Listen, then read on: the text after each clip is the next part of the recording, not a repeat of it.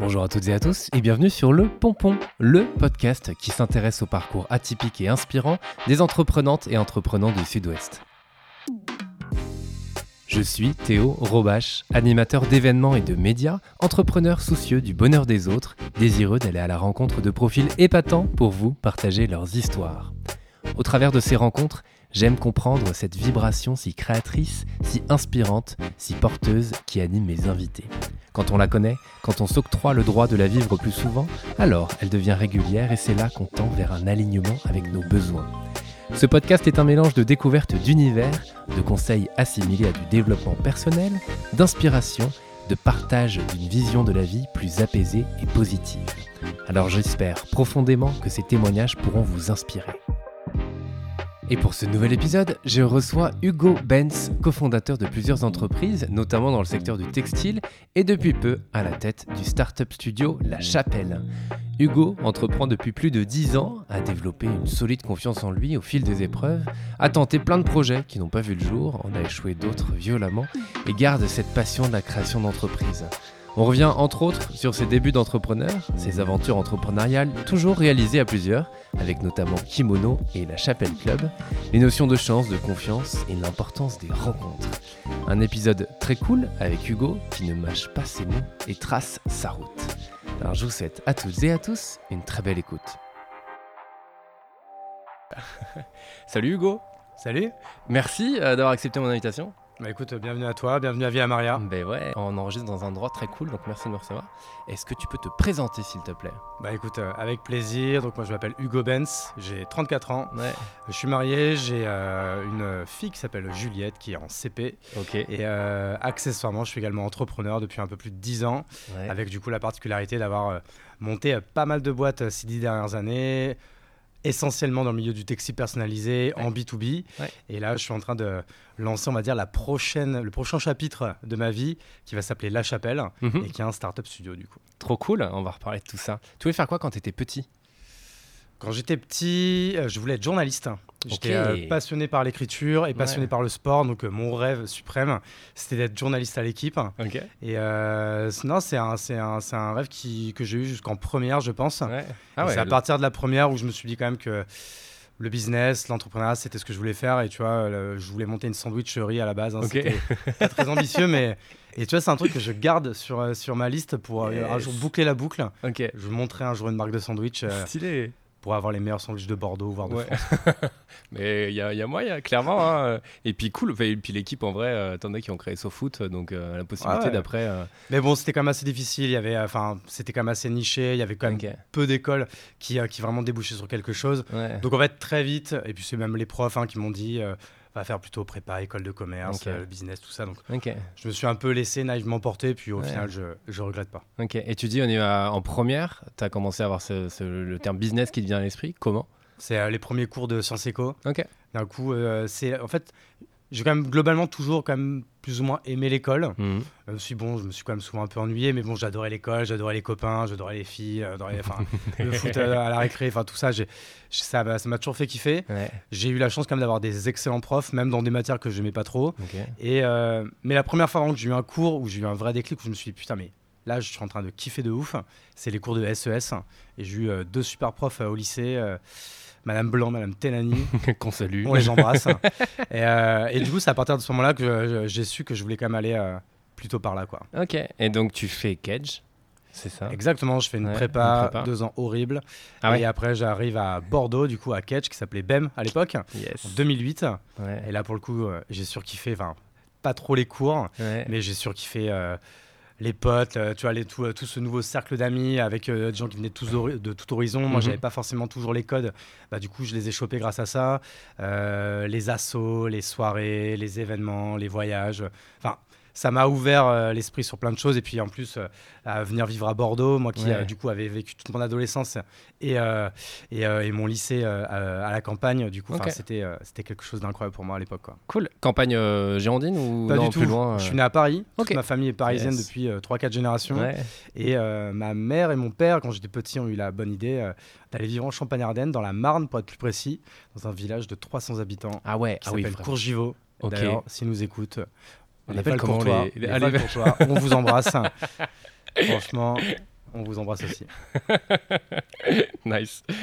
Euh, cool. Et donc, ouais, pendant alors, ce que j'avais vu, effectivement, c'est que pendant tes, tes études, bah, ce côté euh, business, tu l'as de plus en plus.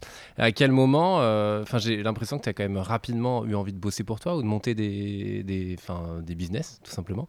Euh, Est-ce que, euh, à quel moment t'es venu l'idée en fait?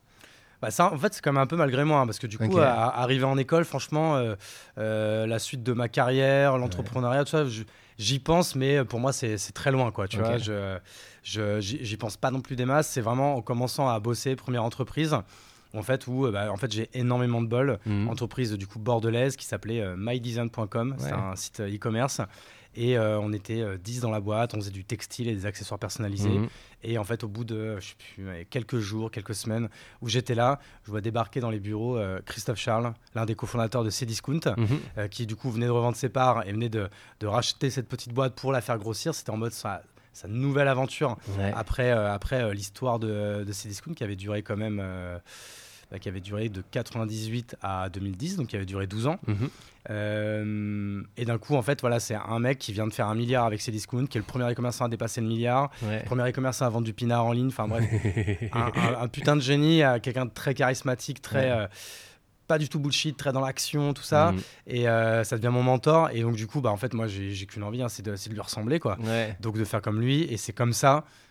C'est vraiment à ce moment-là que je suis piqué à l'entrepreneuriat et que je sais que je ne ferai rien d'autre de ma vie, quoi. Ok, énorme. Ouais, b- beau mentor. J'ai eu de la chance. Et donc, ouais, c'est donc euh, chez MyDesign, tu restes combien de temps chez eux MyDesign.com Bah, du coup, je reste de 2010 à 2015 parce que du coup, en fait, très vite, euh, ma mission euh, de base hein, euh, devient en fait très vite une mission euh, d'intrapreneuriat. Mhm. Et en fait, en 5 ans, donc euh, surtout les 4 premières années, j'ai monté trois boîtes à l'intérieur du groupe. Donc, tu vois déjà un peu ce, cet ADN en fait de passer de projet en projet. Ouais. Donc, toujours des, des, euh, en fait des, des, euh, des projets qui, avaient en- qui étaient en rapport avec le textile personnalisé Mhm. et qui s'attaquaient en fait à plusieurs verticales. Ouais. La première verticale qui était sur le monde étudiant, deuxième verticale après c'était sur le monde de la culture et la troisième verticale ensuite c'était sur le monde des marques. Ok. C'était à l'époque des marques internet, etc. Mhm. euh, Rad.co, euh, les débuts de Monsieur T-shirt, euh, Mhm. Shaman, enfin toutes ces marques-là qui commençaient vraiment à exploser sur le web. Et donc nous, on était un acteur assez prépondérant euh, là-dessus. Et donc et là, même pas la dernière année, les 6-8 derniers mois, euh, je passe même directeur commercial du groupe. À l'époque, on était, euh, je sais plus, une soixantaine, quelque chose comme ça. Ouais, ça commence à être une. Et du coup, là, j'ai vraiment fait le tour et je commence à me dire, bon, ok, franchement, c'est sympa de, de faire des millions de chiffres d'affaires, etc. Mais maintenant, il serait peut-être temps de le faire pour moi. Mhm. Et c'est du coup en 2015 que vraiment je me lance dans le grand bain tout seul. Enfin, Ok. pas, pas vraiment tout seul, avec deux associés. Ouais, Et on monte en fait une première entreprise qui s'appelait euh, La Piscine. ok. Et en fait, on, on va directement, de, pour le coup, dans le grand bain, c'est le cas de le dire.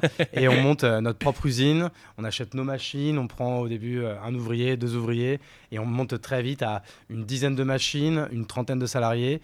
et avec, pareil, un chiffre d'affaires conséquent. Ouais. Quand je, dis, je parle au passé, parce que du coup, c'est une boîte que j'ai fermée en 2019. Mhm. Euh, Pourquoi? Euh, bah, pour, pour plein de raisons. Parce que du coup, du coup, j'étais quand même assez du coup ADN. Christophe Charles, c'est Discount. Ouais. ADN croissance, Mhm. ADN chiffre d'affaires, ADN part de marché. Euh, et du coup, bien malgré moi, euh, je me suis pas du tout intéressé à tout ce qui était gestion, rentabilité, la marge. Ouais. Tout ça pour moi, c'était un petit peu en option. Et euh, bah, du coup, je l'ai appris à mes dépens. hein, mais la boîte faisait une énorme croissance. Hein, euh, 1 million la première année, 2 la deuxième, 3 millions la troisième, presque 4 millions la, la quatrième année. Mais pour le coup, on n'était plus à l'équilibre et on n'était pas rentable. Et ça, j'ai pas su m'en relever. Mhm. J'ai pas su trouver tu vois, le bon partenaire bancaire qui allait m'aider. J'ai pas su lever des fonds. Mhm. J'ai pas su euh, même m'en rendre compte avant pour prendre les bonnes décisions. Moi, on est. euh, Limite, il y avait un trou, je continue à le creuser. Quoi. Et c'est, ça a été vraiment quand même un, un énorme apprentissage pour moi euh, à l'époque. Ouais. Et pour le coup, tellement douloureux que on m'y prendra plus. et, euh, et ouais, quand tu lances la, piscine, donc ta, première aventure entrepreneuriale, enfin le- pour le coup, c'est vous allez dans du concret, enfin avec une usine, avec des machines et tout, euh, et, et ici, enfin pas loin d'ici, c'est ça? Alors non, du coup, euh, l'usine, elle était Ah en Normandie parce Ah que mes deux oui. associés étaient En normands. En fait, très clairement, en fait, mon, euh, mes associés, c'était les, asso- les, euh, les fondateurs de la marque Shaman, Ouais. qui était du coup mon plus gros client euh, de l'époque. Et, euh, et du coup, en fait, on décide de monter ça ensemble. Ouais. Comme ça, en fait, moi, on reste dans un monde que je connaissais bien. Ouais. Euh, donc, je sortais de ma zone de confort, mais pas trop. Mhm. Et, euh, et du coup, le deal, c'était que moi, je gérais le business et eux, ils géraient l'usine. Ok. Mais fabriqué en France quand même. Le textile, En fait, le- euh, on n'était pas Ah une oui. usine de fabrication Ouais, oui, textile, ouais. c'était une usine d'impression. Mhm. Donc l'impression était faite en France, mais le textile, lui, Il pour le coup, il est made in Asie, Ouais. mais il est stocké en France par des boîtes françaises. Ok, d'accord. Donc Le- il est toujours à dispo de, de revendeurs comme nous, mais par contre, on faisait tout le print on demand. ok. Mais, euh, mais donc cool quand même d'apporter tout ça en France et de créer, euh, des, de créer une usine, euh, avoir des employés sur le territoire. Enfin, bon, c'est quand même. Si je suis totalement honnête, euh, c'est pas par, euh, par, euh, par ADN écologique euh, ou, euh, ou franchouillard ou quoi. Bah, c'est juste Ouais. que en fait, avoir l'usine à côté de chez soi, c'est quand même plus simple en fait. tu vois, pour moi, tu as la main quoi. Ouais, clairement. Et surtout quand tu fais à la demande, euh, pour le coup, euh, ouais. tu as une certaine, un certain besoin de rapidité. Euh, J'imagine donc le fait d'avoir tout ça à côté, c'est cool. C'était là la proposition de valeur, en effet. Ouais, ok, cool. Et, euh, et donc quand, quand toi tu te lances à ton compte, enfin, alors tu es avec deux associés quand même, mais euh, tu, te dis, tu te dis quoi, go for it, euh, ça va bien se passer, Inch'Allah ou, euh, Ah oui, pour Vraiment, le coup, moi, j'ai. Parce que ça, ça a l'air. Bon, bah après, j'ai regardé aussi. Enfin, tout le reste, ta façon de communiquer sur LinkedIn aussi, on en reparlera. Ça a l'air, tout a l'air assez chill, en fait. Mais bon, j'imagine qu'il n'y a pas que ça derrière, loin de là. Et pour être assez détente, il faut bien taffer et en chier aussi de temps en temps. Mais euh, Bah, en fait, il y a- en fait, y, a- y a deux choses. hein. Déjà, bah, déjà, en fait, c'est que j'ai une, une confiance dans la vie, une confiance en moi, euh, ok. On va dire, euh, à toute épreuve. Ouais. Ah, j'ai failli à l'époque euh, penser que, que j'étais pas bon, mais bon, du coup, je me suis quand même bien repris. Ouais. Donc, du coup, ça, c'est- ça, c'est une première chose. Et de deux, en fait, en effet, à un moment donné, c'est que le- l'entrepreneuriat, c'est euh, c'est une méthode. Enfin, Mm. il y a plusieurs méthodes, mais c'est quand même en fait c'est des étapes à suivre et surtout en fait à exécuter. Et ça c'est vrai que c'est grâce à, à Christophe Charles, mon premier mentor, qui me répétait à longueur de journée que le mieux est l'ennemi du bien, Hmm. que euh, en fait de toute façon si tu lui disais je peux pas faire ça parce qu'on n'a pas encore ça, il me disait mais j'en ai rien à foutre, même à 10%, tu lances Ouais. et tu verras après. Tu, euh, il était tout, en fait, on, a toujours privilégié en fait l'action à la correction. Hmm. Tu vois, on agissait et on corrigeait après, plutôt que de commencer à corriger avant même d'avoir agi. Ouais. Tu vois, c'est pour et pour moi c'est un peu l'essence même de, de, de l'entrepreneur quoi. Ouais, carrément cool. Donc, ce que tu as appliqué par la suite. euh, stylé. Exactement. Ouais, ok. Donc, ouais, tu lances la piscine en 2015. Euh, le plongeoir aussi, on reste dans le même univers. Ouais, c'était un, peu- c'était un peu pour la blague. Et donc, du coup, le plongeur, ouais, c'est, ma boîte perso à moi, euh, que j'ai du coup avec ma femme, Delphine. ouais. Et, euh, et nous, en fait, sur le plongeur, en fait, c'est notre boîte personnelle Mhm. où, en fait, bah, il y a la moitié euh, des, des, on va dire, des, des deals un peu historiques hein, dans le milieu du textile euh, que j'ai avec des gros clients récurrents, bien margés, etc., bien processés, Mhm. tout automatisé, full Ouais. délégation. Ouais. Euh, C'est-à-dire que j'ai, euh, je veux zéro salarié sur, sur ma boîte perso. Et, euh, et l'autre moitié, c'est bah, toute l'autre partie consulting, mentoring, etc. Et c'est la, c'est la boîte qui nous, qui Donc, nous permet de vivre. Et qui existe encore. Enfin, elle continue. que, toujours bon. De toute façon, euh, c'est, c'est notre boîte, c'est, c'est notre boîte de rémunération. Donc, euh, du Ouais. coup, enfin, Oui, donc, elle est invendable. c'est- quoi, c'est c'est, c'est mieux qu'elle existe. Exactement, ouais. Euh, trop cool. Et donc, ouais, tu as, employé le terme process. euh, tout est ultra processé, donc ça vient de Christophe Charles, j'imagine, ça aussi Pas vraiment. Pas Ça, vraiment je, Ok, ça, je l'ai appris après. Tu l'as appris après. Après avoir viandé euh, Ouais. la piscine, euh, Ouais. je me suis rendu compte qu'en fait, on, on avait quand même tout pour réussir. On avait un super appareil productif. On avait quand même mis en place des bons process industriels. Mhm. Euh, on était bon dans la vente. Mais on avait, on avait, on avait aucun suivi euh, en matière de gestion, aucun suivi financier, Ouais. aucun process à ce niveau-là, aucun euh, indicateur clé euh, et aucun suivi encore une fois. Ouais. Donc ça c'est vraiment ce sur quoi j'ai énormément bossé euh, ces trois dernières années. Mhm. Euh, J'ai eu la chance en fait de sur les centres de la piscine de euh, cofonder une autre boîte en 2019 qui s'appelle Capsule Mhm. avec euh, l'un de mes meilleurs potes de promo qui s'appelle Sébastien. Ouais. Sébastien Ramel, le frère d'Olivier avec qui Ouais. j'ai cofondé Yes. Kimono, hein, comme quoi tout est, tout est relié. Et ça pour le coup on, est, on a été hyper complet et complémentaire avec, avec Seb. Et du coup lui m'a vachement apporté en fait sur cette partie rigueur, Mhm. gestion, Mhm. routine. euh, chose que j'ai eu du mal en fait à, à- à- à incorporer en moi Ouais. et que maintenant en fait je peux plus m'en passer. C'est-à-dire Ok. que maintenant c'est je le dis souvent c'est limite autistique. Moi demain tu m'enlèves mes process, mes routines, tout ça je suis complètement perdu quoi. Ok. Tout est hyper cadré. Euh, Je suis obligé en fait. C'est euh, c'est comme je- tu vois j'estime quand même que je suis pas j'ai une ultra confiance en moi. Ouais. Mais j'ai l'humilité de dire quand même que je pense que je suis pas le plus futé de la bande. Et du coup, j'ai besoin en fait de me créer ce second cerveau Uh-huh. pour essayer d'être un peu au niveau des autres. Quoi.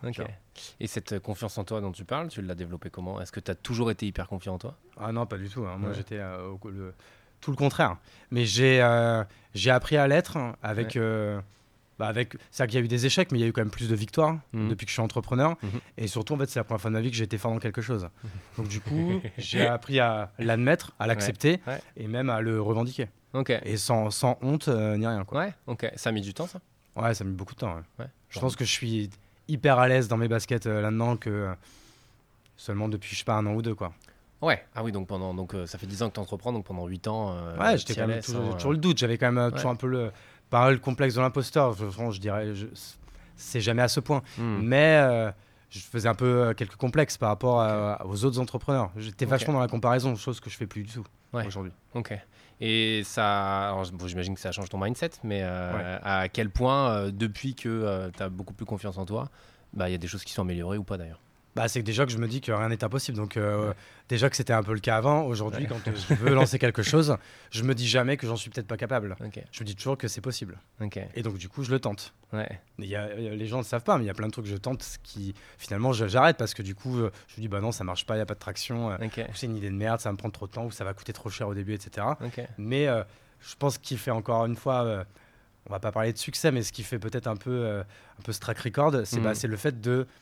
C'est mathématique. Plus tu tentes de choses, plus tu as de chances que ça réussisse. Complètement. C'est un peu l'idée. C'est quoi les trucs les plus ouf que tu as que t'es tenté et qu'on n'a pas qu'on n'a jamais vu? Euh, c'est une bonne question. Bah, tu vois, j'ai tenté là pendant, euh, pendant un an de, tu vois, de monter un, un complexe de paddle. Donc, tu vois, de, de racheter un lieu qui fait, euh, qui fait 3000 mètres carrés, etc. Euh, Ouais. Je suis arrivé euh, comme ça, avec ma casquette en arrière, mes baskets auprès des banques. euh, non, mais tout est normal. Prêtez-moi 4 millions d'euros, je vais le faire. tu Ok, vois. ouais. Donc, non, tu vois, là- là-dessus, j'ai Ok. j'ai j'ai pas peur de ça. Donc, je l'ai Ouais. tenté. J'ai été visiter plein de trucs, j'ai été visiter plein de banques. Enfin, j'ai eu pas mal de rendez-vous bancaires là-dessus. Alors, on m'a pas dit que c'était pas possible. Ouais. On m'a dit que c'était compliqué. Oui. Donc du coup, c'est toujours dans un coin de ma tête. J'attends juste un petit peu que les choses se décantent ouais. euh, pour pouvoir me remettre dessus, quoi. Ok, énorme. Et alors, et alors pourquoi on prend cet exemple-là, mais je pense qu'il y en aurait d'autres. Pourquoi vouloir créer ton propre complexe? Est-ce que, est-ce que toi, sportif, est-ce que t'as pas, euh, euh, c'est parce que tu l'as pas trouvé, ce que tu voulais ailleurs, ou c'est juste histoire d'avoir le tien? Ou- Non, c'est juste pour le kiff, là. Ok. Pour le kiff d'avoir son propre complexe de paddle, tu vois. Énorme. Tu vois, en fait, c'est la même chose avec un lieu comme Villa Maria. Ouais. Pourquoi faire Villa Maria bah, Parce que c'est trop un kiff. Tu vois, moi, par exemple, euh, moi, euh, je sais pas, moi, les parcs que j'ai dans Villa Maria, mais je, je les revendrai, mais jamais de ma vie. Mm. Même si on me propose un pont d'or, Hmm. c'est trop le kiff, en fait. Tu vois, je fais. euh, c'est, je pense que j'ai trouvé le bon équilibre hein, entre, Mhm. euh, entre la, hum, la volonté de gagner de l'argent, qui est très important, Ouais. et la volonté de kiffer. Ok. J'ai vraiment, pour moi, je suis vraiment dans, pratiquement dans un 50-50 euh, dans, dans, dans ma balance. Et c'est ce qui permet d'avoir un équilibre parfait là-dessus. Quoi. Ok. Alors, est-ce que dans ce cas-là, il, il faut gagner de l'argent pour kiffer? Ou il faut kiffer pour gagner de l'argent ou- Franchement, on fait dans l'ordre qu'on veut. Mais euh, franchement, les deux sont, euh, sont très importants. Ok, ok. Mais donc toi, tu as commencé par, plutôt par le, ce- cet aspect. euh, tu vois, comment ça se. hum, Quel est la, la- comment dire le, le- le premier engrenage qui se met en place, c'est-à-dire au départ, tu as, un truc qui va te faire gagner de l'argent et donc ça te permet de développer quelque chose. Franchement, je en pense que même au début, j'étais euh, ni dans le but de gagner de l'argent, ni dans le but de kiffer. Ok. J'étais dans le but de, créer quelque chose de gros. Là, j'étais plus. J'étais plus dans la recherche de performance. Ouais. En fait, tu vois, c'est, euh, c'est entre les deux, en fait. Mhm. Tu vois, j'étais plus dans, dans- j'entreprenais plus comme, comme, un, comme un sportif se prépare pour un marathon, quoi. Tu vois, j'étais, euh, j'étais plus dans, dans cette optique-là. J'aurais pu faire beaucoup d'argent hein, avec, euh, avec la piscine. On a fait euh, 10 millions d'euros en, en 4 ans. Hmm. Et pourtant, euh, même si j'ai bien gagné ma vie, j'aurais pu m'en mettre bien plus euh, Ouais, dans les poches à ce moment-là. Mais c'était pas mon but, en fait. Je Ok. faisais pas ça pour ça.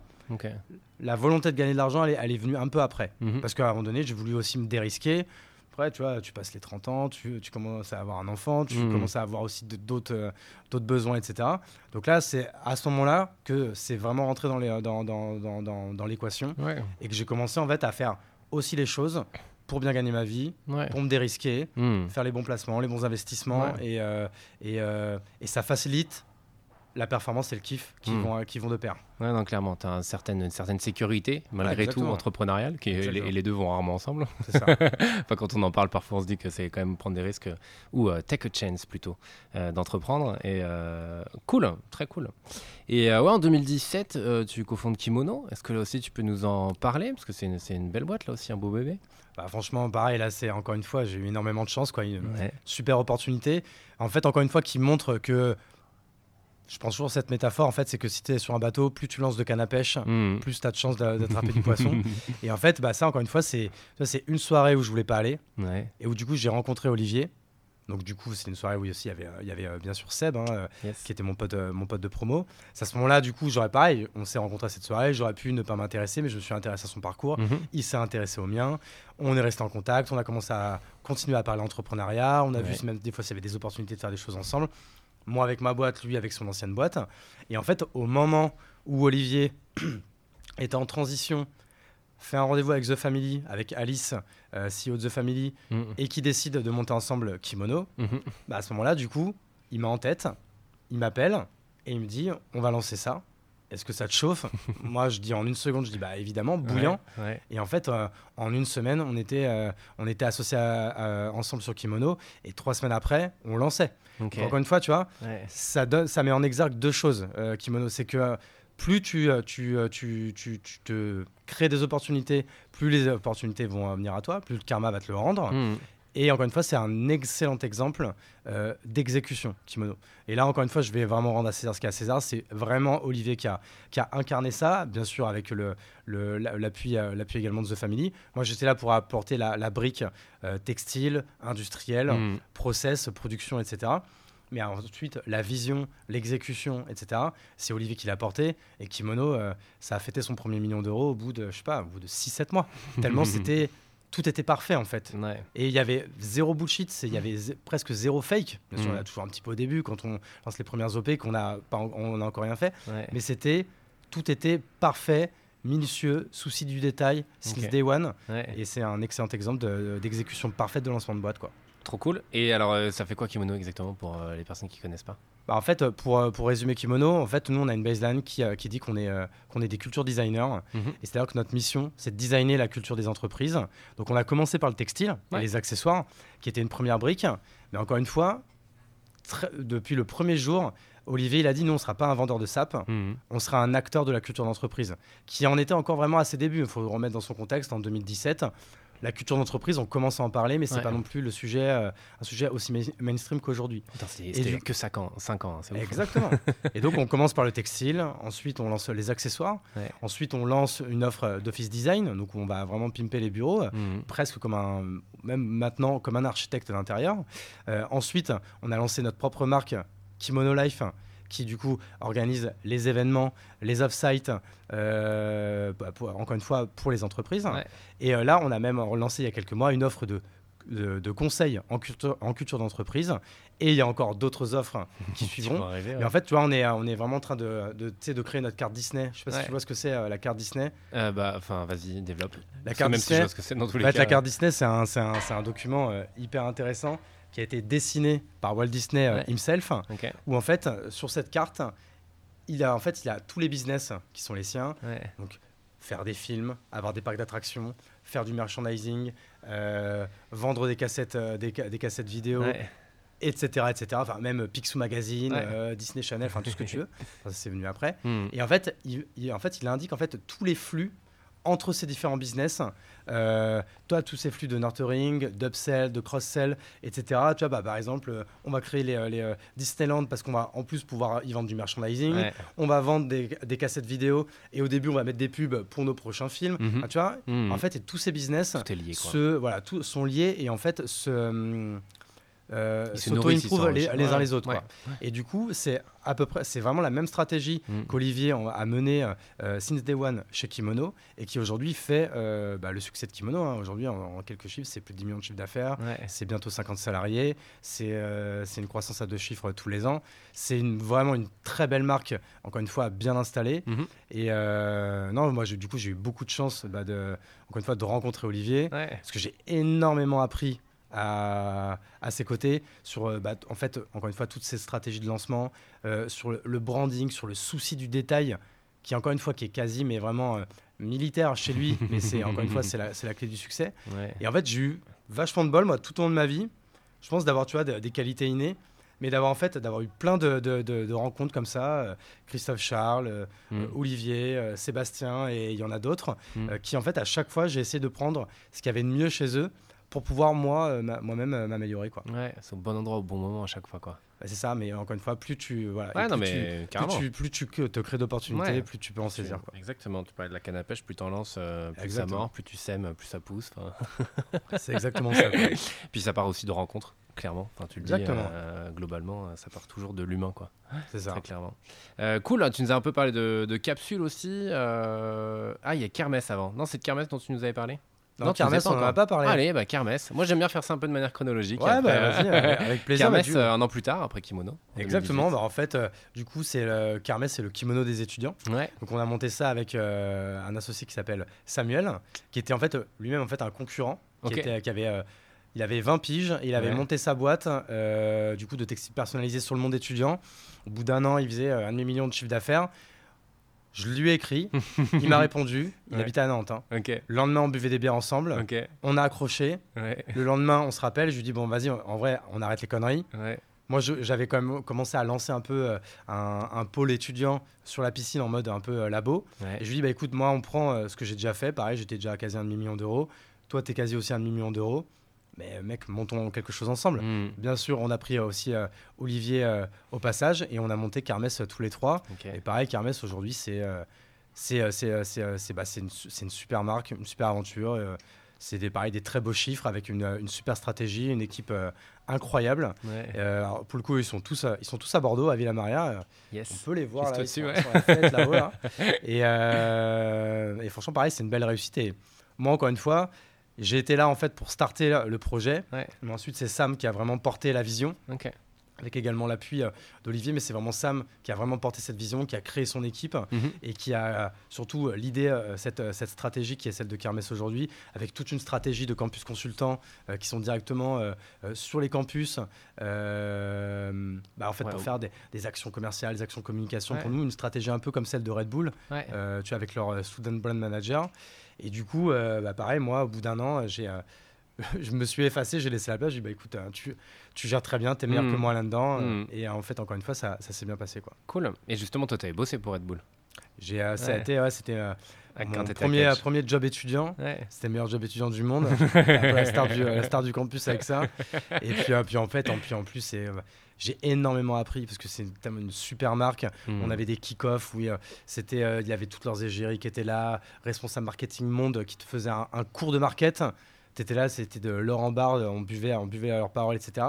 Et euh, on était vachement incorporés aussi à, à tout ça. Ouais. C'était une super expérience pour moi et qui a d'ailleurs bah, c'est ce qui a inspiré euh, le, bah, en fait l'une des parties de la stratégie euh, notamment de, de, de Kermesse aujourd'hui. Hmm. C'est du coup cette essence, euh, cet ADN un peu Red Bull. Ouais. Et d'ailleurs, même pour te dire, Kermesse aujourd'hui, c'est une dizaine de personnes. Sur les 10, il y a 3-4 anciens de Red Bull. Quoi, tu vois. On, a gardé, on a gardé cette, cette, L'ADN jusqu'au ADN, bout, quoi. Ouais. Ok, hyper cool. Et, et donc là, vous êtes présent dans plusieurs campus partout en France ou des Ah ouais, partout en France et même en Europe. ouais. En Europe? Cool. Ok. Suisse, Belgique, UK, Espagne euh, et Italie. Ok. Et vous allez, enfin, c'est-à-dire que ils se déplacent directement sur place. euh, en fait, ils sont déjà sur place. Ils sont déjà en fait, sur on les recrute sur place. Et ce sont en fait, ce sont nos voix Ouais. euh, dans les campus et dans les villes, euh, sur les périmètres qui leur sont affiliés. Quoi. Ok. Et tout type d'école? Parce que bon, alors j'ai aussi fait une école Ah, de commerce, donc on pense à ça, mais il y en a plein d'autres. euh, Ouais, ouais, non, les écoles de commerce, forcément, on commence un peu par ça, mais en vrai, la- si tu peux pas baser toute une stratégie là-dessus, il y a tellement d'écoles en Ouais. France. ouais. Et mais en plus, même, même on n'est pas juste sur les études supérieures, on va aussi travailler avec des lycées, avec Hmm. des prépas, avec des collèges. On, fait, on, a, on a même habillé des maternelles. Enfin, tu vois, Ah ouais. aujourd'hui, ça va, c'est très très large le marché de Kermesse. Ok, hyper cool. Et le nom Kermesse, euh, il vient d'où? Quand on a benché là-dessus, euh, on voulait absolument rester un peu dans le trip d'un- d'un- d'une marque qui commençait par un K. Ouais, Donc franchement, te demander. Ouais. on a pris, euh, on a pris le dictionnaire. Ok. Et euh, franchement, on était tous les trois, on a commencé chacun une page différente. Et, euh, et à un moment donné, j'avoue que j'ai eu de la chance, je suis arrivé moi sur le mot kermesse et je dis kermesse? Tu vois, le kermesse, un peu, euh, c'est le jeu. Hmm. Puis après, alors, au début, moi c'est comme ça que je le voyais, mais en fait, je pense que personne ne le comprend comme ça. c'est qu'en plus, dans kermesse, il y a le ker Ouais. et il y a le mess, le bordel. ouais, Tu vois, ouais, donc du coup, je, pense, je trouvais que c'était sympa. Et puis non, puis je trouvais que ça. ça après, tu sais, un nom de marque, après, on s'en fout. hein. Oui, Moi, non, à chaque fois, nous, tous les noms de marques qu'on a trouvés, c'est euh, limite, euh, on le trouve dans la journée, Ouais. on dit OK, et après, on change plus, quoi. Parce qu'en fait, après, on s'en fiche, quoi. ouais, c'est ce que tu mets derrière. Quoi. Faut juste pas prendre un nom éclaté, euh, c'est sûr. Juste un peu checker qu'il est, qu'il est, qu'il est pas déjà déposé, etc.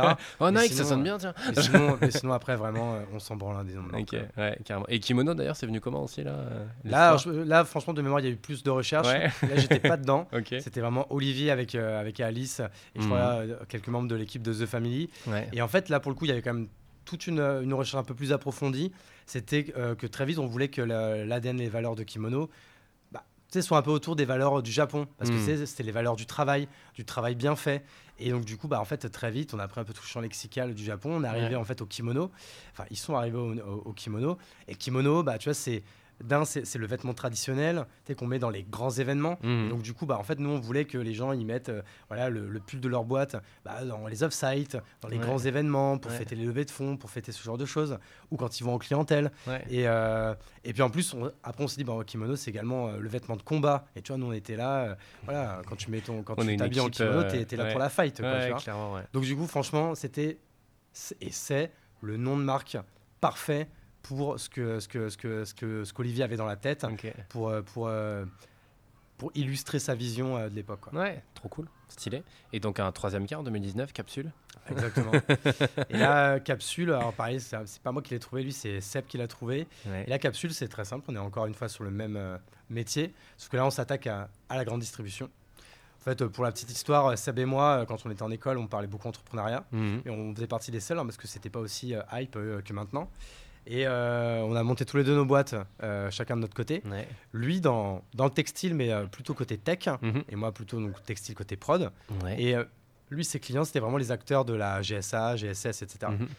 Et à un moment donné, on s'est demandé qu'est-ce qu'on peut faire ensemble? Et là, en fait, très rapidement, il lui a dit bah, Moi, j'ai j'ai tel contact, telle clientèle.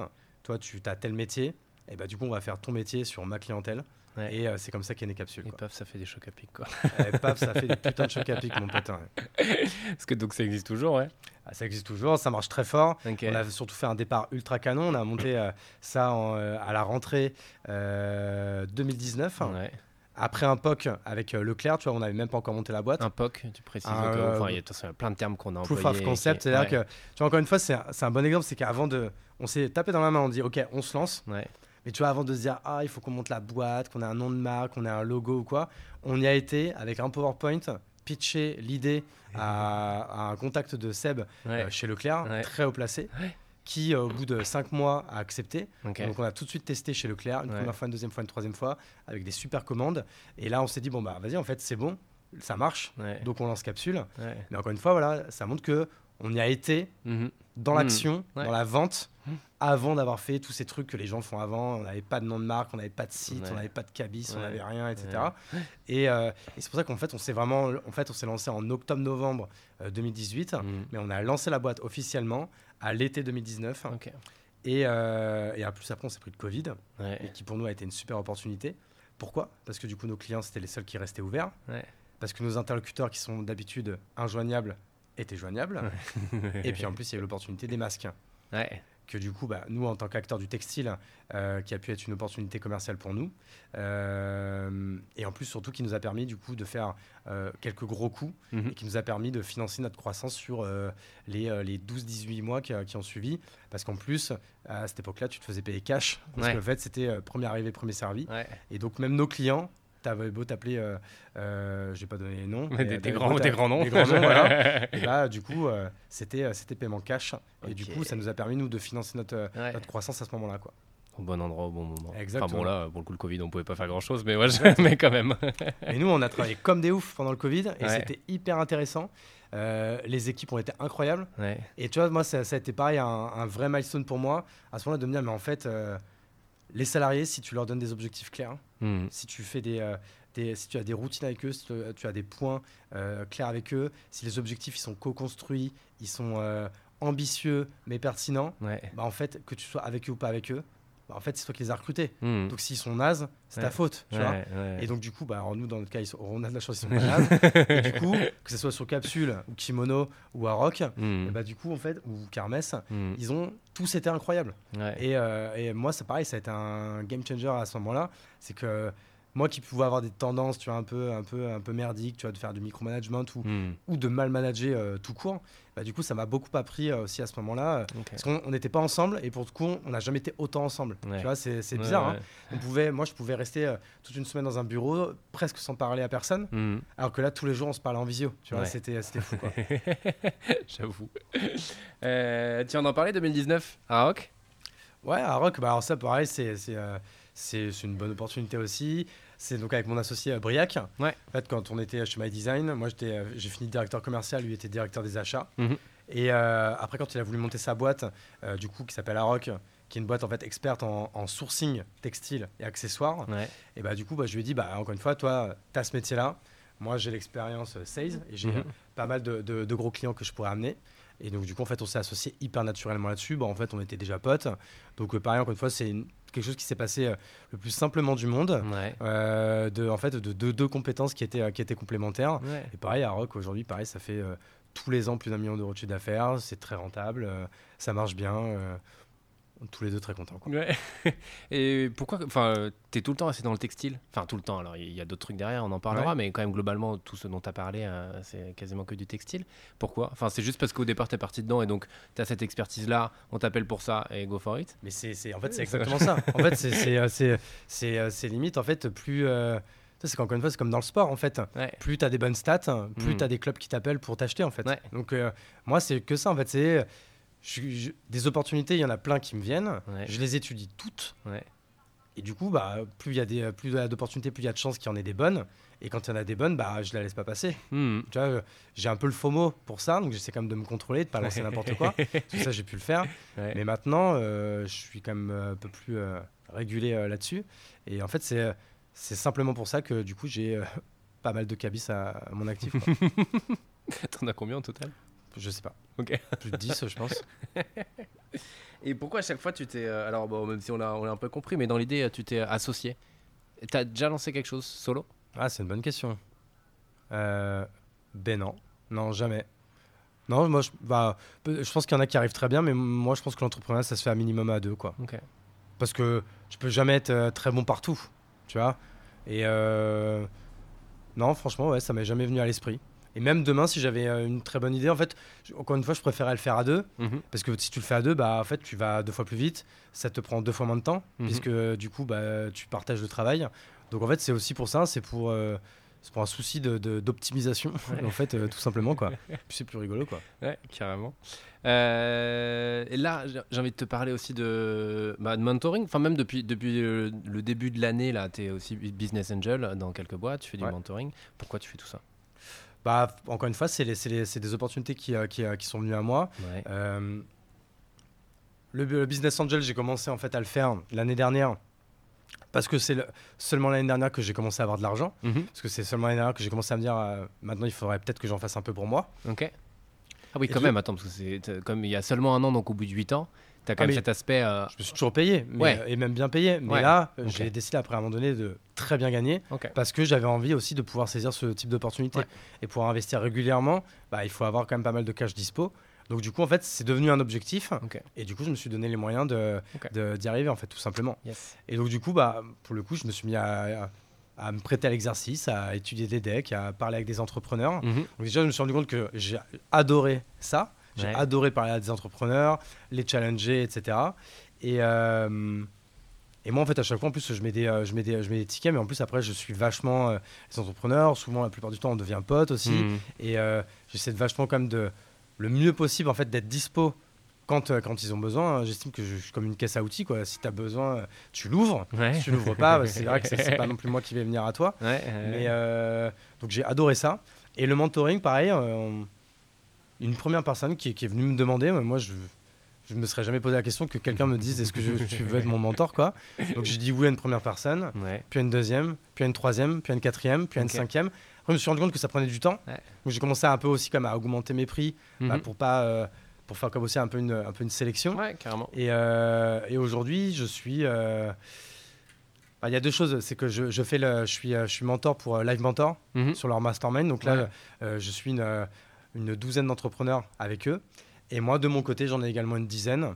Donc en fait, euh, tous les mois, je suis une vingtaine d'entrepreneurs. Donc si tu fais le calcul, je passe environ une heure par jour euh, Mhm. avec un autre entrepreneur euh, Ouais. là-dessus. Quoi. Ok. Et ils ont tous le même type de profil, même type de boîte ou à chaque fois, c'est très différent. Ouais.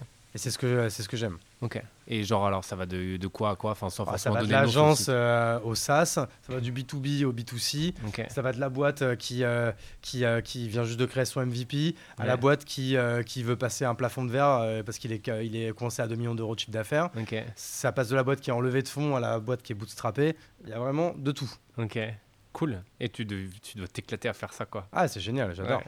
Ok. Et, euh, et, ouais, comment tu t'organises aussi? Parce que je me dis, on a, enfin bon là, on a parlé quelques boîtes, le mentoring. Euh, comment, enfin, tout est aussi hyper processé ou, euh, ou, tu dors peut-être que deux heures par nuit? Non, non. En plus, je, dors très bien. Je dors, je, sais même pas. Je dois dormir 6-7 heures par nuit peut-être. Ouais, tu vois, normal comme tout le monde, je pense.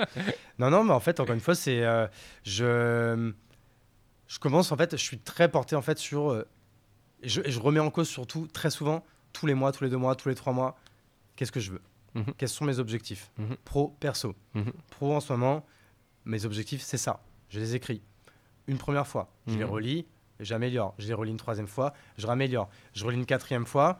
Bon, ça, en vrai, est-ce que c'est vraiment important et urgent? Oui, non. Si oui, je retire. Ça, tu vois, ça, j'avais oublié. Bim, je le remets.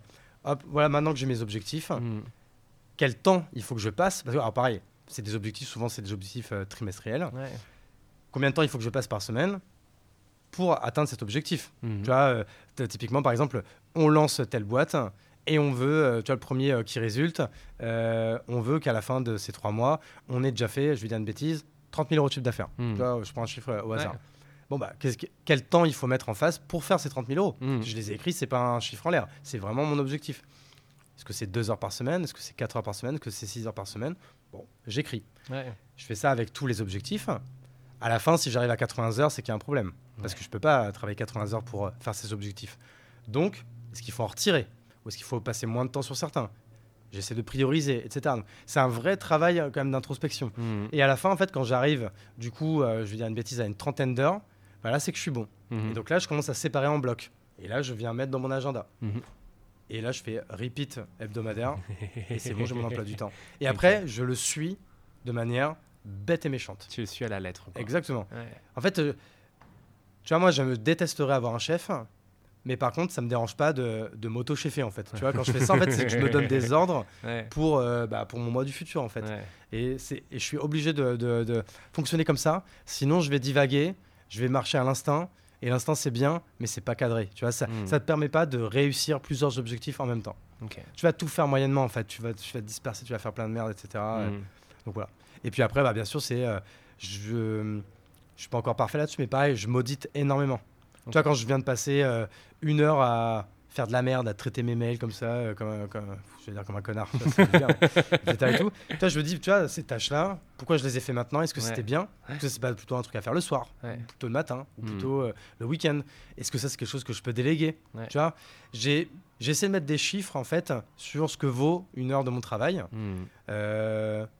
D'autres vont dire que c'est très, certains vont dire que c'est très bien, d'autres vont dire que c'est prétentieux de faire ça. Je m'en bats les couilles, tu vois. Et, euh, et en fait, à partir du moment où tu as fait ça, et que tu te dis, ok, tu vois, ces tâches-là qui me prennent une heure par semaine. Mmh. Si par exemple, tu dis que ton heure, elle coûte 500 euros, est-ce que si je le sous-traite, ça va me coûter 50 ou 100 euros? Si la réponse est oui, mmh. eh ben, sous-traite-le.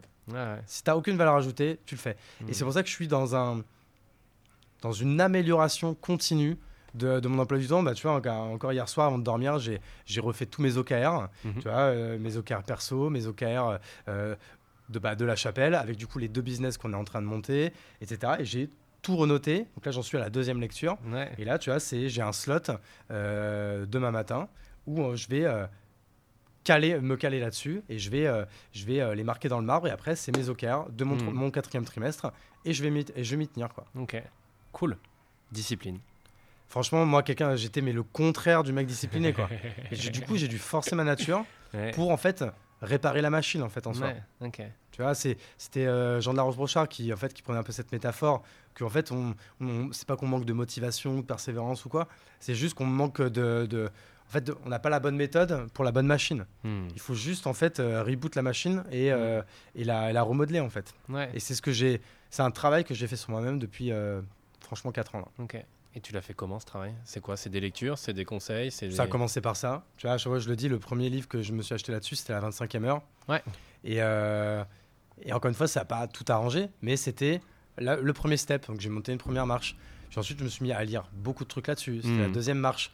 Je me suis mis à vraiment utiliser mon agenda. C'était la troisième marche. Et peu à peu, en fait, euh, au fur et à mesure des lectures et surtout des itérations, parce qu'à un moment donné, c'est bien beau de lire, c'est bien beau la théorie, mais il faut mettre en pratique. Et euh, j'ai beaucoup mis en pratique, j'ai beaucoup testé de choses. Et je pense maintenant être pas mauvais dans l'introspection aussi pour savoir si quelque chose est bien ou pas bien. Mhm. Je me raconte pas de salade, quoi. Mhm. Tu vois, on n'est pas là pour se mentir, on n'est pas à l'école, quoi. On n'est Mhm. pas là pour faire du scolaire, etc. C'est ça marche ou ça marche pas. Ça, marche moyennement, comment on améliore. Ouais. Et je suis sans cesse là-dessus, quoi. Ok. Et alors, tu disais tout à l'heure que c'est l'instinct à la fois c'était bien, en même temps c'était quand même la discipline c'est mieux, mais Faut avoir les deux. ouais. C'était- ta question. c'est ça ma question. Ah oui, Parce que tu arrives quand même, enfin, tu vas à l'instinct quand même, enfin, dans, des boîtes, j'imagine que euh, bien sûr. voilà, tu, tu, les, tous les chiffres et tout, mais euh, Bien sûr, en fait, Ouais. au début, il faut le suivre. Mais en- ensuite, comme en fait, les idées, c'est bien, mais tout passe par l'exécution. hmm, Et alors, encore une fois, il y en a peut-être qui arrivent sans euh, rigueur, discipline, organisation, tout ce que tu veux. ouais. Mais moi, j'en serais incapable. Donc Ouais. moi, je suis obligé de me créer en fait en soi ce second cerveau Hmm, pour y arriver. Sinon, Ok. j'y arriverai pas. Quoi. ok. Tu nous parles de la chapelle?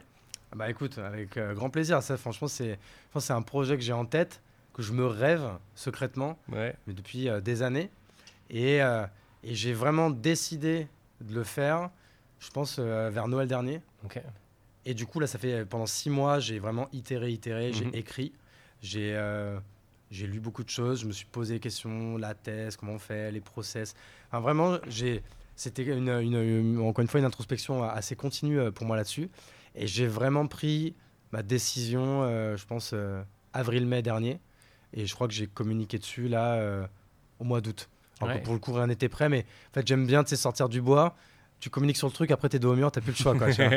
Sinon, euh, comme ça, tu procrastines pas. Ouais, Quoi. ouais, ouais. Tu vois, c'est ça, c'est pareil, c'est l'un de mes mantras, quoi. Et, euh, et du coup, en fait, donc le principe de la chapelle, ça va être assez simple, en fait. C'est euh, du coup, on est cinq associés. Mhm. Je communiquerai bientôt euh, sur euh, qui sont ces fameux euh, Yes. associés.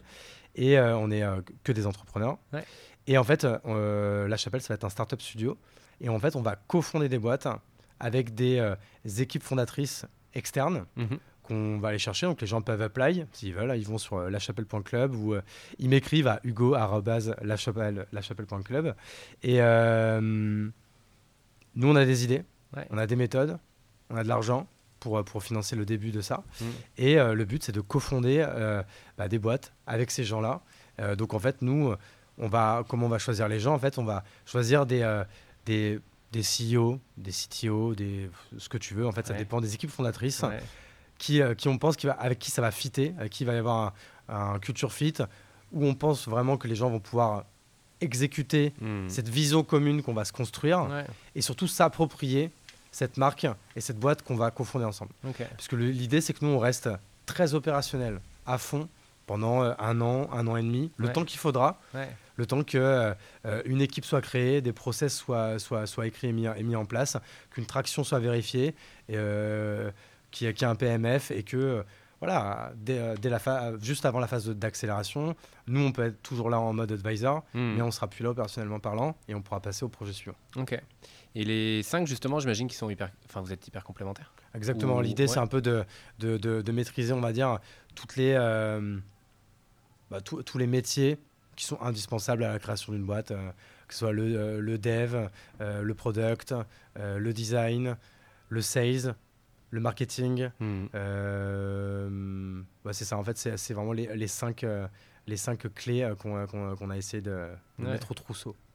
Oh, joli. Ouais. T'as vu au début, je me suis dit, putain, les cinq clés, ça veut rien dire. Je me suis dit, rajoute un truc, sinon euh, c'est de la merde. très joli, très joli.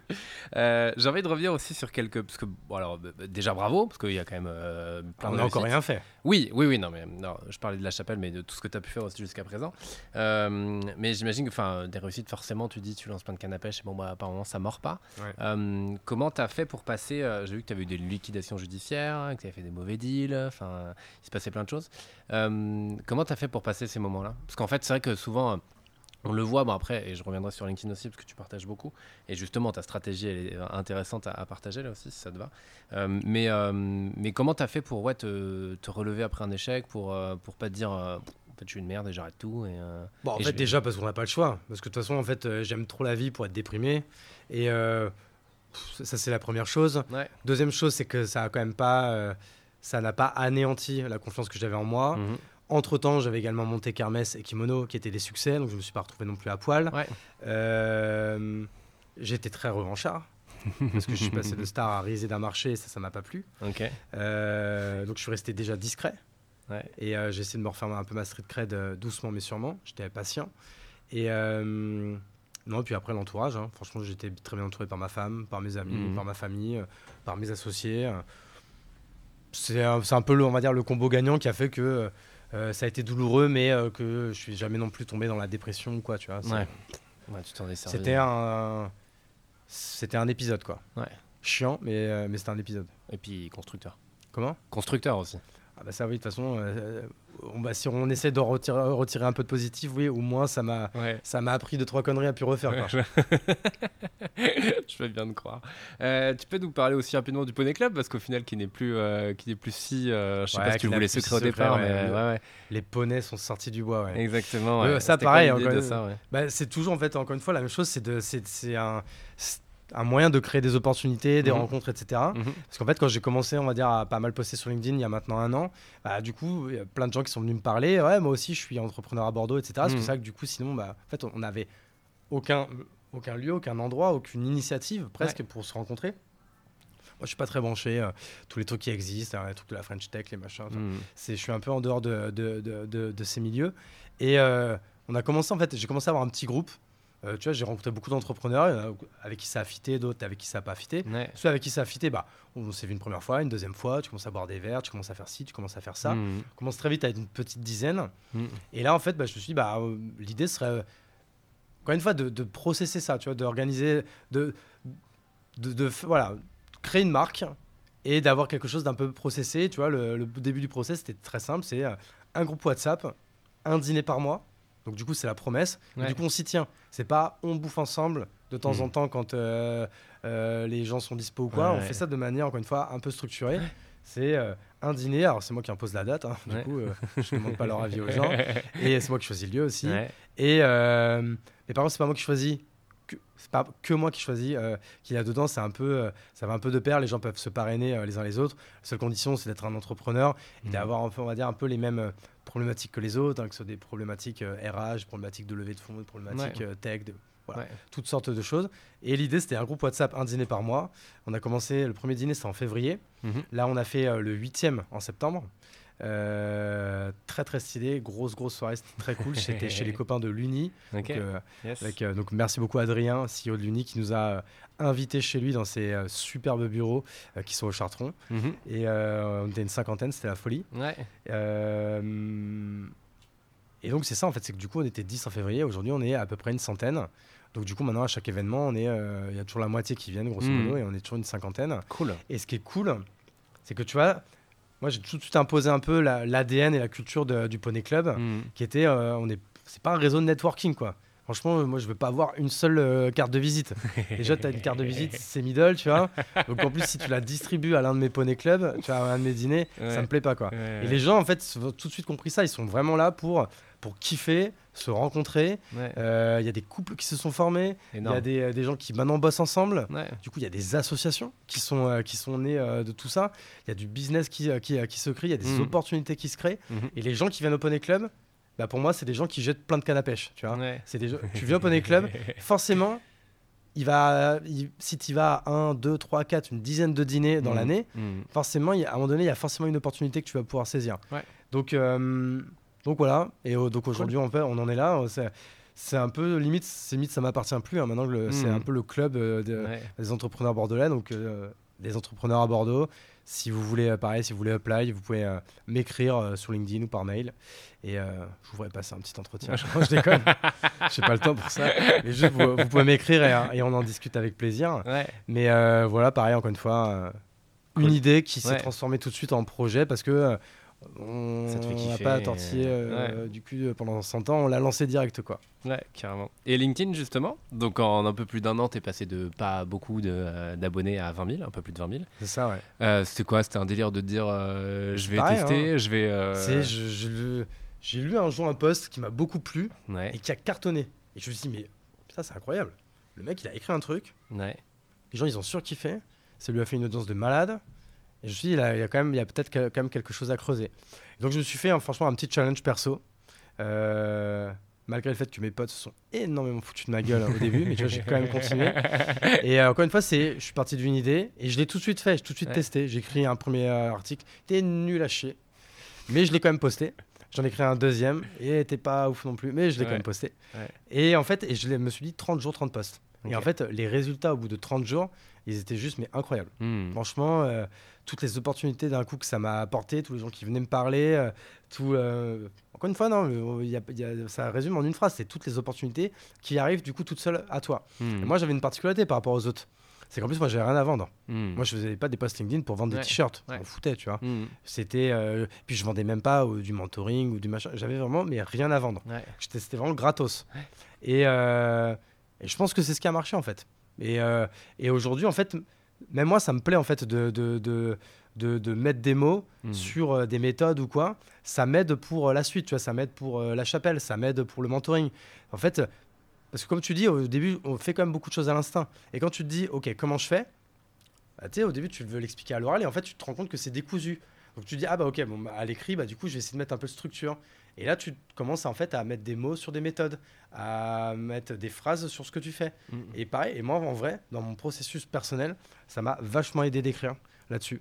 Et donc encore une fois, tous ceux qui, qui se foutaient de ma gueule, bah pareil, je vous, je vous embrasse. Mais aujourd'hui, euh, franchement, j'en ai rien à foutre. Quoi. J'adore. Euh, dans... c'est beau. Euh, dans... non, mais en vrai, c'est tellement ça aussi, parce que pour Ah le coup, ouais. enfin, souvent, au-delà... Et puis c'est euh, gratuit, franchement. Oui, oui, oui, non, merveilleux quand même. exactement, exactement. Non, mais c'est vrai que souvent, tu en as beaucoup euh, qui peuvent avoir une pression euh, sociale, euh, quelle qu'elle soit. Ah, mais Euh, grave, Et donc là, c'est sûr. faut aussi le dire, euh, non, quoi. Enfin, Ah voilà, ouais, c'est sûr. Faites-le comme vous le sentez, et, euh, et c'est toujours bien. Exactement. Euh, Est-ce que tu vois une, euh, justement une, euh, dans ce que tu as pu créer, ce que tu as pu cofonder à chaque fois, euh, des, des clés de réussite à chaque fois? Qu'est-ce qui fait, pour celles qui ont marché, que euh, est-ce qu'il y, y a toujours des, les mêmes répétitions, la même façon de fonctionner? Tu as un modèle que tu pourrais dupliquer et que peut-être que tu dupliques euh, vraiment à chaque fois? Ouais, bah, franchement, si on essaie de résumer ça en une phrase, en fait, c'est que euh, vous avez une idée, qu'elle soit bonne ou pas. Bah, en fait, le- l'idée, le, le- le but, c'est d'aller tout de suite la tester. Ouais. Et donc, en fait, même si votre offre ou votre produit, il est prêt à 10, 20, 30%, bah, en fait, allez quand même euh, en, fait, en parler. Mm. Vous allez en parler à des euh, clients potentiels, à des prescripteurs. Allez en parler à un maximum de gens. Ouais. C'est fini ça de ah, je veux pas en parler, je veux pas qu'on me vole mon idée. Mec, on a rien à foutre de ton idée. Enfin, arrête, c'est- fou quoi. Donc du coup, c'est franchement d'aller la tester. Donc peut-être que vous allez prendre une valise euh, une fois, deux fois, une porte euh, une fois, deux fois, etc. Mais en fait, en discutant avec les clients euh, potentiels, Mm. bah, vous allez prendre aussi leur feedback sur leurs besoins, sur le produit. Donc vous allez améliorer le produit au fur et à mesure. Ouais. Mais en fait, pas de la même, enfin pas de la même façon que si vous n'aviez pas été vous confronter au marché tout de suite. Mm. Donc en fait, encore une fois, aller se confronter au marché, euh, mais tout de suite, mais pas le mois d'après, la Ouais. semaine d'après, Ouais. tout de suite. C'est euh, c'est vraiment la clé pour moi qui, euh, bah, qui fait que les gens réussissent un business rapidement. Quoi. Bon, je- souvent sur la fin, je demande les conseils à donner, mais bon, ça en fait déjà un. Comment? Souvent sur la fin, je demande les conseils à donner aux personnes qui écoutent. Mais Ah là, ouais. ça en fait déjà un. Ouais, T'en as d'autres à donner ou c'est des personnes qui ont un truc euh, dans leur tête, c'est parfois qui ont une petite voix qui leur parle et qui osent pas encore? Bah, euh, bah, du coup, hein, ça, mon mantra, moi, qui est le mieux l'ennemi du bien, en fait, c'est en fait, exactement ce que je viens de dire. Mm. C'est que euh, aujourd'hui, voilà, le mieux l'ennemi du bien, ça veut tout dire. C'est euh, même si ton produit, ton idée, ou ton process, ou ton mail, ou, ou ton post LinkedIn, ou ta vidéo YouTube, en fait, ce sera jamais parfait tout de suite. En fait, attendre que ce soit parfait pour le faire, en fait, c'est juste de la peur, en fait. Mm. Vois, c'est une excuse pour pas agir. Mm. Donc, en fait, du coup, rien ne sera jamais mieux que l'action pour, euh, pour tester quelque chose. Quoi. Yes. Et un petit mot sur Bordeaux quand même, parce que tu es bien installé ici. Euh, Exactement. à quel point tu kiffes euh, et pourquoi pas Parce que pourrait se dire que beaucoup se passe à Paris, mais en fait, euh, pas du tout. quoi. Ouais, bah, bah, déjà, euh, pas, pas d'anti-parisianisme. hein. Moi, encore une fois, je, je suis né à Oui, Paris. non, mais bien sûr. J'adore mais- Paris, etc. Mais bon, Ouais, après, c'est vrai que maintenant, je pourrais vraiment pas y vivre, Ouais. surtout quand tu as été habitué un peu à ce lifestyle euh, bordelais. Moi, aujourd'hui, euh, moi, ce que j'aime en fait à Bordeaux, c'est déjà en fait la proximité de tout, parce que ça reste quand même un village. Ouais. Je vais pas aller te balader en Bordeaux sans rencontrer quelqu'un que tu connais. non, moi, j'aime euh, le fait d'être à 5 minutes de mes bureaux, Ouais. 5 minutes euh, de l'école de ma fille, d'être à une minute des terrains de tennis et de paddle. Enfin, tu vois, en fait, cette facilité d'organisation. Ouais. Je peux pas parler de la météo, ça, ça me paraît évident Ouais. la situation géographique avec euh, la mer euh, pas loin, la montagne pas non plus si loin, Mm. l'Espagne pas loin non plus. Ouais. Euh, je sais pas, en fait, c'est un peu un, un état d'esprit. Tu vois, il y a une phrase que j'aime bien, qu'on dit beaucoup à Bordeaux. C'est qu'à Bordeaux, en fait, on se sent en week-end toute la semaine et on se sent en vacances le week-end. et ça, en vrai, c'est un peu vrai, tu vois. J'avoue. Tu regardes là, franchement, Ouais. j'ai fait un paddle euh, à midi. J'ai Yes. gagné d'ailleurs. Bravo. Vincent, Sam, si vous m'écoutez, Ah. je vous embrasse. vous êtes bien battus. Et, euh, et tu vois, et puis là, j'enchaîne avec euh, un paddle avec toi. On est dehors, on est en Ouais. t-shirt. Voilà, c'est cool, quoi. Tu vois, c'est euh, c'est- c'est- c'est un Un autre style lifestyle, de vie, quoi. un code de vie qui, qui est assez stylé. Ouais, Ouais, complet. Et je pense que de toute façon, maintenant, entreprendre en, en région, ça va être quelque chose qui va, euh, qui va se faire de plus en plus. Mm. Et moi, j'ai pu le voir en fait grâce au Poney Club. Euh, je croyais qu'on avait un écosystème de merde à Bordeaux. Bah, en fait, euh, pas du tout. Il y a des super belles boîtes, il y a Ouais. des entrepreneurs incroyables. Mm. Et moi, du coup, en fait, c'est pour ça aussi que j'ai créé le Poney Club. hein, c'est aussi beaucoup pour moi. Ouais. C'est que moi, du coup, ça me permet de rencontrer ces gens-là, de me nourrir de ce qu'ils ont fait, de me nourrir de, de, de, de, de leur- de leurs skills, etc. Et euh, bah, c'est génial, quoi. Carrément. Qu'est-ce qui t'anime au quotidien? Franchement, euh, j'allais dire, c'est l'entrepreneuriat avec un grand E. Enfin, je... en fait, il n'y a pas un seul jour où je me dis pas que j'ai de la chance, quoi. Tu vois, c'est tellement, je trouve, que c'est tellement en fait un, un métier à part. En fait, je suis, tu vois, je ressens une certaine fierté d'être, euh, d'être à part, quoi. Tu vois, Mhm. Euh, d'être, d'être différent Mhm. euh, de la plupart des gens, parce que je sais pas quel est le pourcentage en, en France de gens qui sont entrepreneurs. Je pense que c'est pas non je plus. pourrais pas te dire, euh, mais c'est pas la majorité. je pense que c'est moins de 10%, moins de 5%, je sais pas. Ça me fait, je ressens un peu de fierté quand même d'être, d'être, euh, d'être différent des autres là-dessus, Ouais. d'avoir cette liberté qu'on a. Mhm. Euh, Non, bah, c'est, non, franchement, c'est, c'est tout. C'est, en vrai, je suis heureux, quoi. tout simplement, quoi. C'est beau. Ça pue le bonheur, tout ça. C'est la mièvrerie, putain. C'est, c'est dégueulasse. Euh, bon, bah trop cool. Écoute, ça fait une heure qu'on échange tous les deux. Euh, Est-ce qu'il y a un truc sur lequel t'aimerais qu'on revienne ou quelque chose qu'on n'a pas abordé? Tu dis ça pourrait être cool Non, franchement, c'était très cool parce que j'ai, trop kiffé parce qu'il y a plein de trucs dont on a parlé, Ouais. dont j'avais jamais parlé. Donc c'est Cool. bien, c'était différent. Et euh, non, c'était top. Donc merci le pompon, hein, merci Théo. écoute, avec plaisir. Merci à toi. Et puis, bon, tu l'as dit un peu, on te retrouve, mais sur LinkedIn ou Ouais, sur LinkedIn principalement, et puis en général, de toute façon. Si on, si on veut, si on veut te trouver, voilà quoi. Ouais, On- et puis on si peut- vous voulez trouver mon mail, vous pareil, si vous cherchez, vous le trouverez. hein. Exactement. Si vous savez pas le chercher, c'est que. C'est que ouais, ça sert à rien de prendre rendez-vous. Ouais, c'est un rendez-vous manqué. Quoi. Merci beaucoup, Hugo. À bientôt. Merci beaucoup à toi. Yes, Ciao. ciao. Merci à toutes et à tous pour votre écoute. J'ai été ravi d'interviewer Hugo sur le pompon et de comprendre comment on développe des startups rapidement, comment on passe à l'action. Si les sujets liés à l'univers des startups vous intéressent, eh bien je vous invite à suivre Hugo dans ses aventures. Et merci d'écouter le pompon et de suivre cette aventure. Vous pouvez vous abonner sur votre plateforme d'écoute préférée pour découvrir tous les nouveaux épisodes, partager, liker, mettre 5 étoiles. C'est comme ça que le pompon se fait connaître, c'est grâce à vous. On se retrouve la semaine prochaine pour un nouvel épisode du podcast. Prenez soin de vous, faites-vous plaisir et je vous dis à très vite. Ciao